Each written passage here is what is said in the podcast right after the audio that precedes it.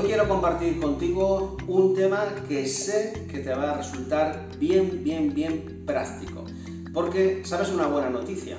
La Biblia está llena de muchos y valiosos principios, variados principios, principios para aplicar a diferentes aspectos de la vida. De modo que la Biblia es un libro que va más allá de la teoría, es un libro que está lleno de buenos, de buenos propósitos de buenos principios que son aplicables a nuestro diario vivir y que si nosotros los seguimos vamos a ser muy bendecidos, vamos a ser dichosos, vamos a ser bienaventurados. De modo que hoy yo quiero traerte algunos principios que están, que están en estrecha relación con algo que es bien importante en nuestro día a día, que son las relaciones humanas. De modo que hoy te quiero hablar acerca de cómo tener buenas relaciones. Y algo importante que podemos empezar a ver se encuentra en Romanos capítulo 12, verso 18. Romanos 12, verso 18, en la nueva versión internacional. Si lo tienes, vamos a poder leerlo juntos. Romanos 12, 18, nueva versión internacional. Nos dice, si es posible y en cuanto dependa de ustedes, vivan en paz con todos. Interesante, ¿no? ¿Verdad lo que nos dice Pablo? Si es posible y en cuanto dependa de ustedes, vivan en paz con todos. Mira, el tema de las relaciones humanas es un tema recurrente, pero es un tema muy importante en las escrituras.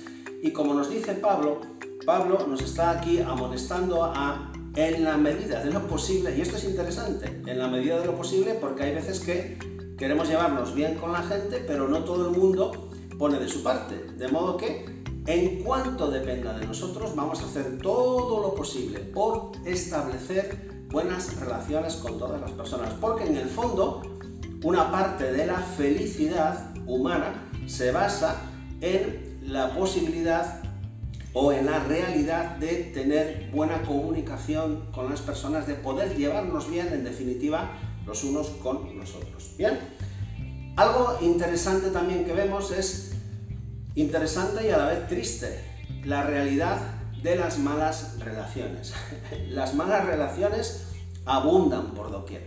No hace falta que yo me extienda en este, a este respecto, ¿no? Porque seguramente tú estás pasando un momento difícil o estás teniendo problemas a la hora de relacionarte con ciertas personas.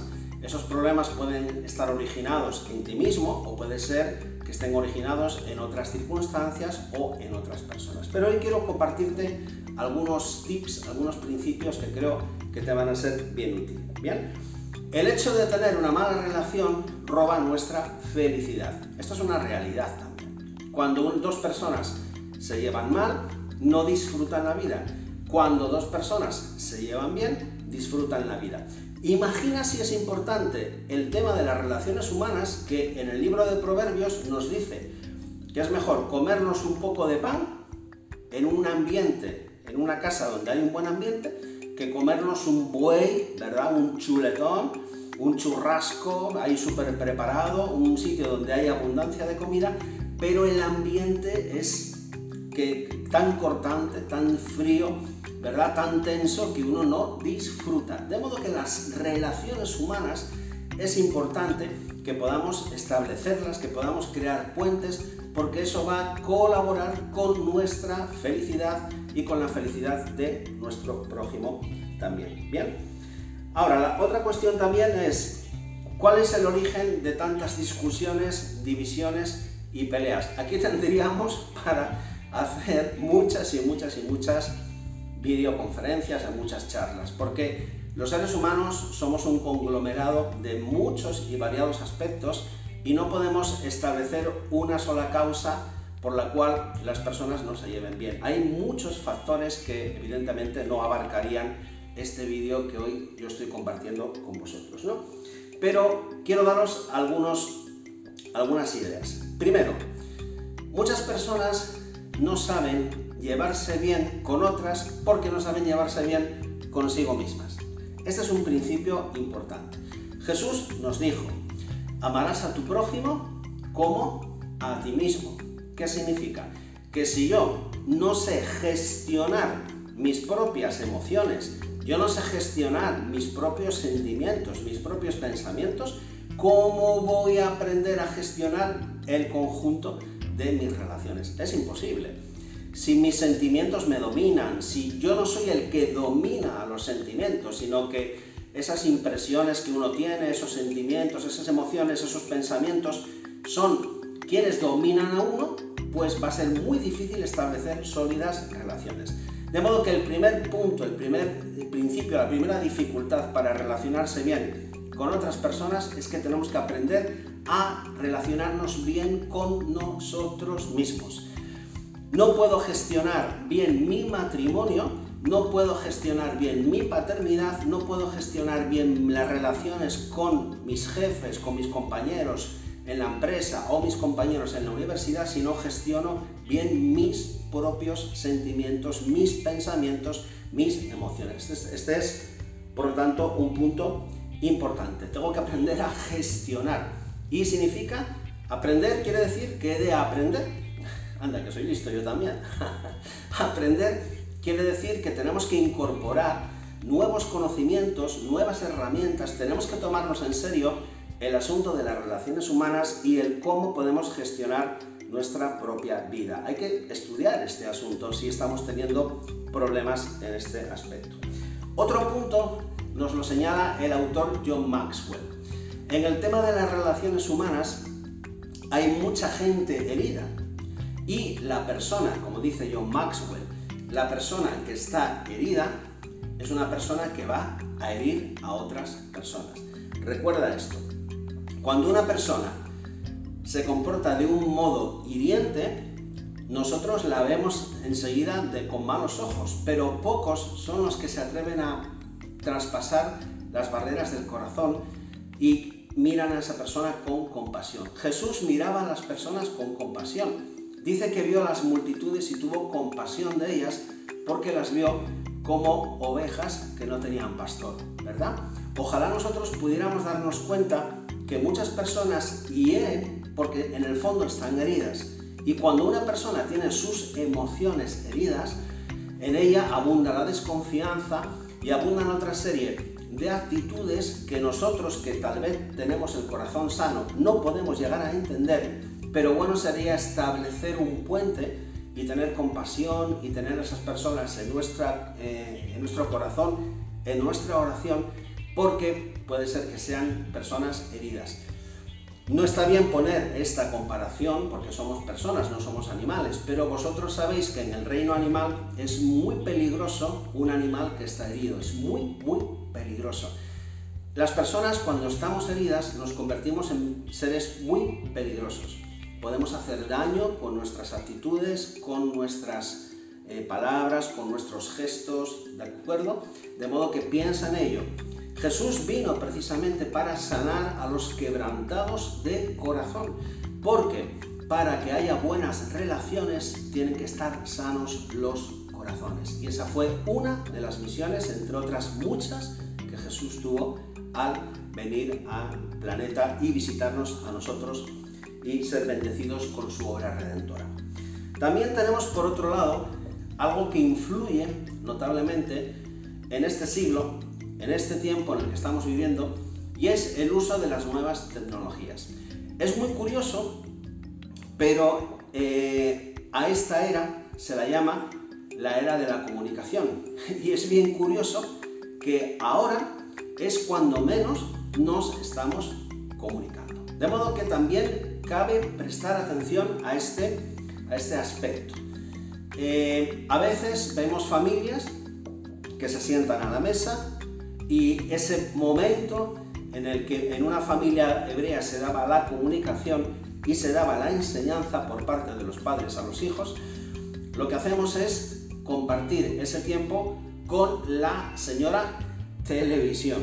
De modo que ponemos la televisión a la hora de comer, todos estamos en silencio, mirando las noticias y se afecta ese tiempo tan hermoso de comunicación. Fuera de lo que es el aspecto del almuerzo, la cena, la comida, tenemos el tema de los smartphones. Muchas veces estamos en familia, estamos entre amigos, pero no estamos comunicándonos. estamos comprobando el WhatsApp, mirando a ver si nos ha entrado algún correo electrónico. Y vuelvo a repetir, como dije antes, en la era de las comunicaciones, curioso es que es cuando menos nos estamos comunicando. ¿eh?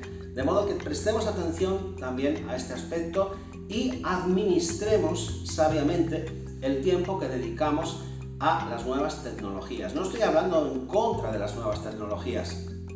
Yo estoy ahora usando las tecnologías. No estoy en contra de ellas. Al contrario, cuánto nos, nos ayudan y cuánto nos han sido de, de, vehículo de prosperidad, ¿verdad? Pero tenemos que administrarlas. ¿eh? lo más importante es el tiempo que pasamos con las personas y esto es algo que tiene que ser secundario. Bien, otro cuarto aspecto o un cuarto aspecto que vemos en el tema de las relaciones es que somos seres que imitamos la conducta de otras personas.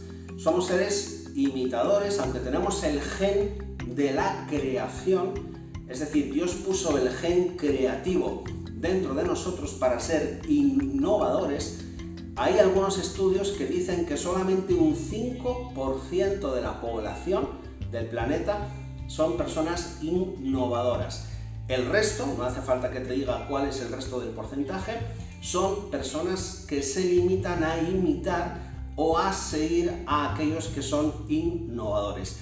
Alguien creó este aparatito y el 95% de la población o el, un porcentaje mayor nos limitamos a utilizarlo. Ese es el porcentaje. De modo que esto también ocurre en el seno de nuestras relaciones. Muchas de las cosas que hacemos a la hora de relacionarnos son cosas que nosotros imitamos porque las hemos visto hacer o en nuestra familia o porque somos hijos de nuestras culturas o porque somos eh, fieles seguidores de ciertos medios de comunicación que nos están de alguna forma como adoctrinando sobre cómo tenemos que relacionarnos y qué es lo que ocurre, que al final nuestra vida queda dañada o somos personas que dañamos a, otra, a otros seres queridos. ¿Por qué? Porque no estamos innovando, no estamos siendo originales a la hora de relacionarnos con las personas, sino que lo único que hacemos es imitar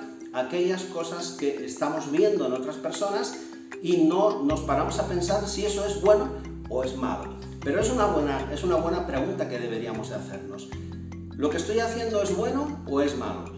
¿Me está produciendo buenos resultados?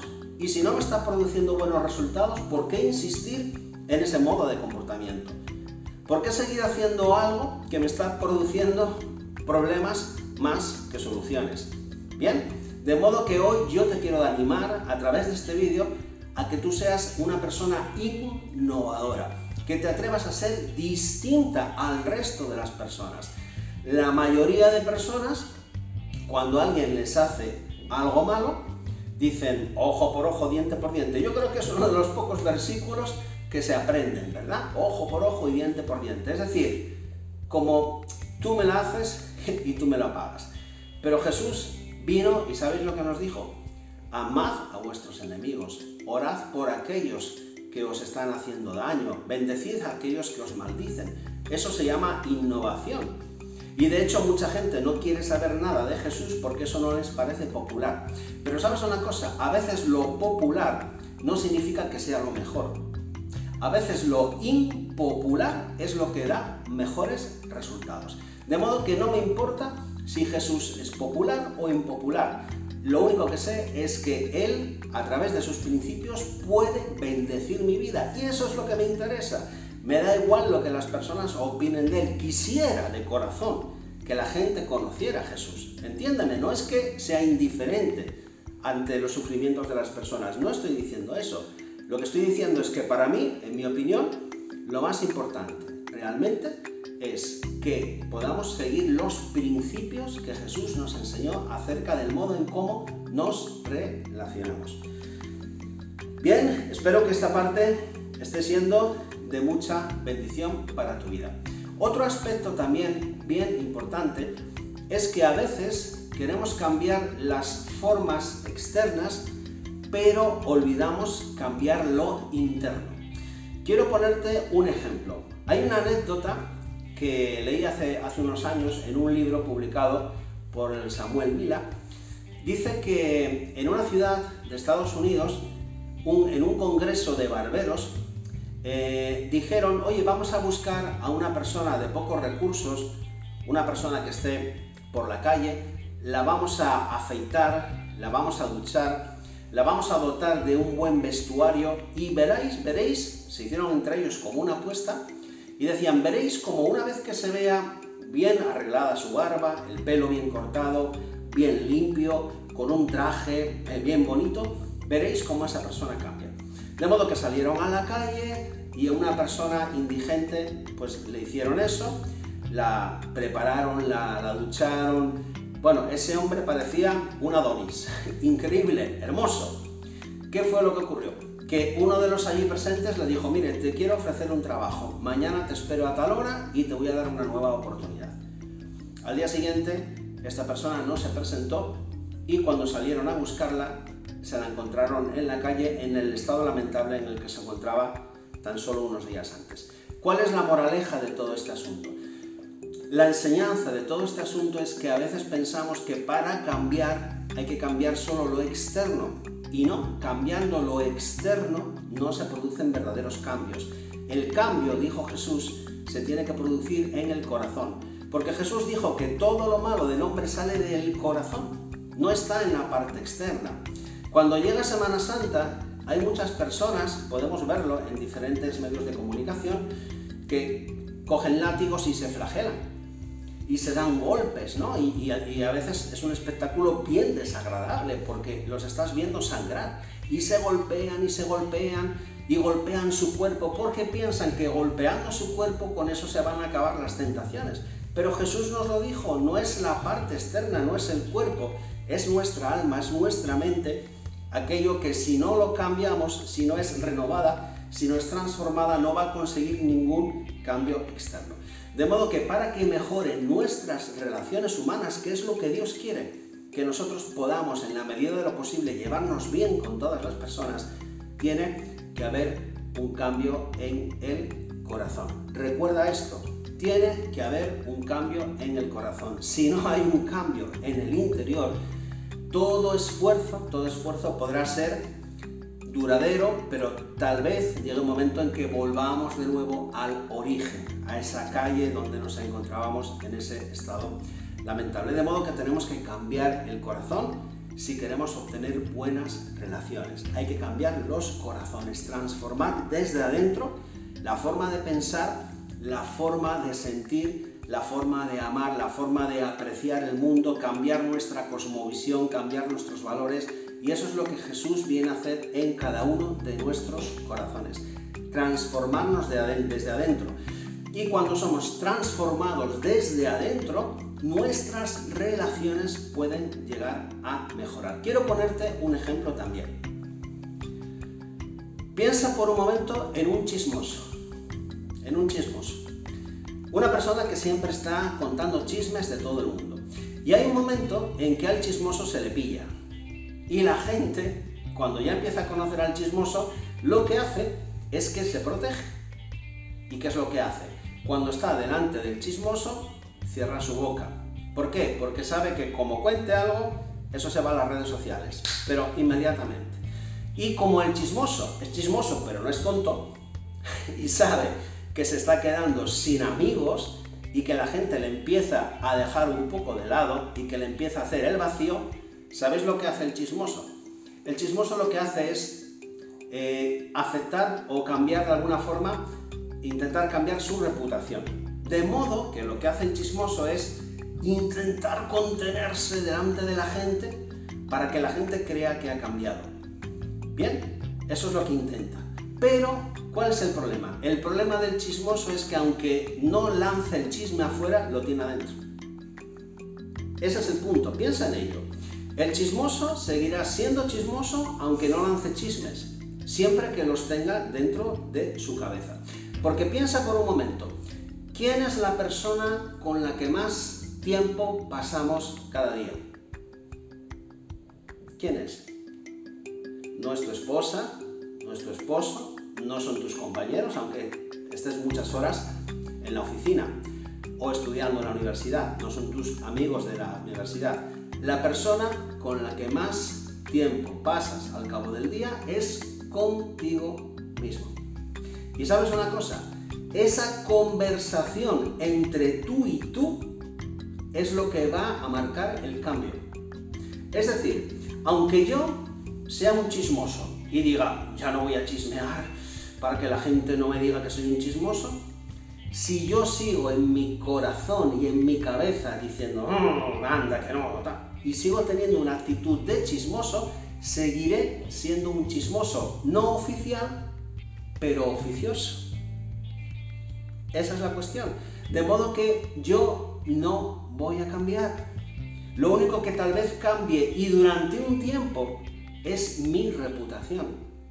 Eso en lo que la gente se enfoca más, en el que dirán, pero mi carácter seguirá siendo el carácter de un chismoso.